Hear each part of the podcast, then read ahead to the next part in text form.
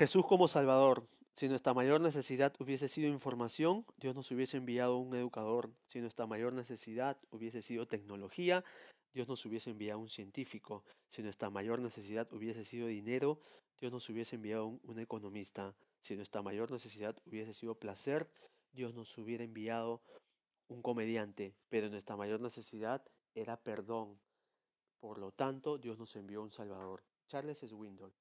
Buenos días amigos. Hoy jueves 16 de abril del 2020 tenemos la enseñanza en el Evangelio de Lucas, capítulo 19, versículo 10, que dice, porque el Hijo del Hombre vino a buscar y a salvar lo que se había perdido.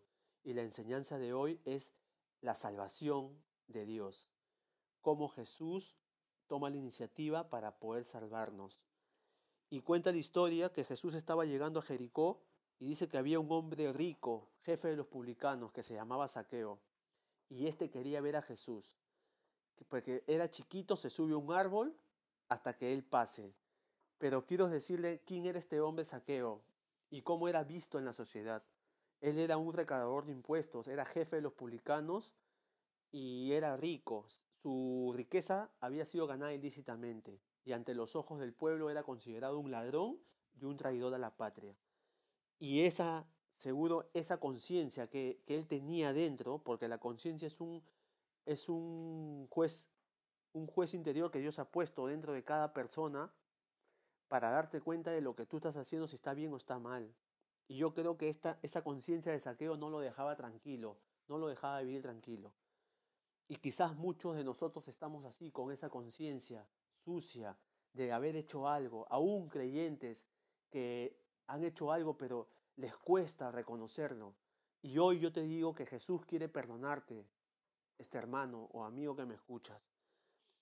Esa necesidad de saqueo hace que él suba a un árbol y dice que cuando Jesús llegó, en el versículo 5, cuando Jesús llegó a aquel lugar, mira hacia arriba y lo ve a saqueo y le dice, saqueo, date prisa, desciende, porque hoy es necesario que pose yo en tu casa. Y Jesús, vemos en la primera enseñanza que Jesús toma la iniciativa para, salvarnos. Jesús es el, que se acerca, es el que va y te está buscando, amigo y amiga que me escuchas, o hermano que estás, que estás pasando por un tema de confesión de pecados. Jesús quiere que tú te acerques y le confieses todo a Él, porque Él quiere darte paz, quiere darte la sanidad total de tu alma. Él quiere que tú estés en comunión con Él, ya no estés más enemistado con Él, porque una cosa sencilla, algo que no confesamos a Jesús, puede hacerse tan grande como una llaga. Y si tú, el Proverbios este, dice que si tú encubres tus pecados no vas a prosperar, pero si lo confiesas, hallarás misericordia. Y, y lo abandonas, dice, si confiesas y abandonas, hallarás misericordia. Y eso fue lo que hizo Saqueo. Saqueo le dijo al Señor Jesús, este, Señor, yo le voy a dar a los que le he robado le voy a dar la cuarta parte. Y eso es la gracia de Dios.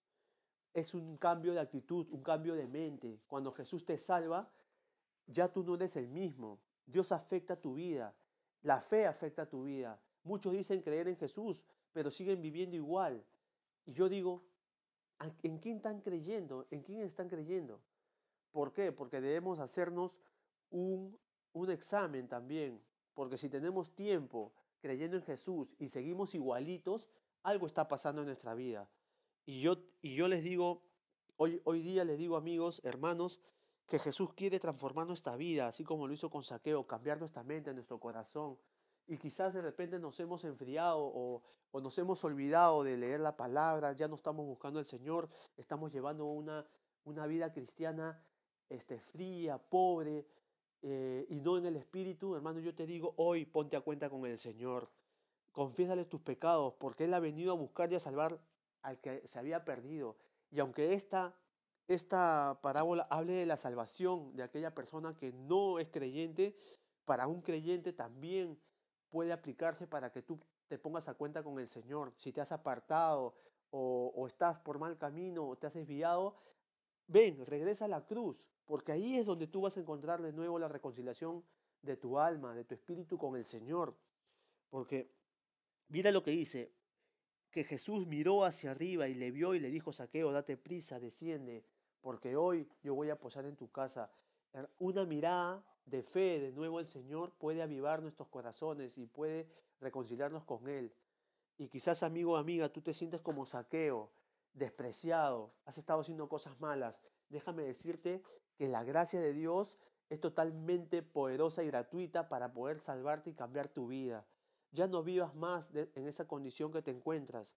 Si es que tú estás escuchando este audio, yo te digo que tú te arrepientas de tus pecados y confieses al Señor, al Señor Jesús como tu Señor y Salvador. Porque Él es el único que tiene el poder para perdonar pecados. Él vino a salvarnos desde toda la, la historia de la redención, desde Génesis hasta Apocalipsis. Vemos a un Dios que está buscando al hombre para perdonar sus pecados. Cuando Adán y este, pecaron en Génesis 3, este, Dios se acerca y le dice, ¿dónde estás tú? Dándole la oportunidad para que ellos confiesen. Vemos que cuando nace Jesús en Mateo 1.21, dice que ángeles se le acercan a María y le dice, ponle el nombre de Jesús porque Él salvará al pueblo de sus pecados. Amigo y amiga, Jesús quiere perdonar tus pecados. Yo quiero que tú tomes en cuenta esto, que no vivamos más separados de, Dios, del Hijo de Dios. Él ha venido para darnos vida, vida en abundante. Y yo te pido que tú puedas tomar cuenta de esta enseñanza, que te reconcilies con el Señor si estás apartado y que puedas hacer la paz con Dios. Que Él quiere que tú tengas una vida que dé fruto, una vida que sea para la gloria de Dios, que cuando la gente te vea pueda ver a Jesús en ti y que solamente tu testimonio hable por sí solo.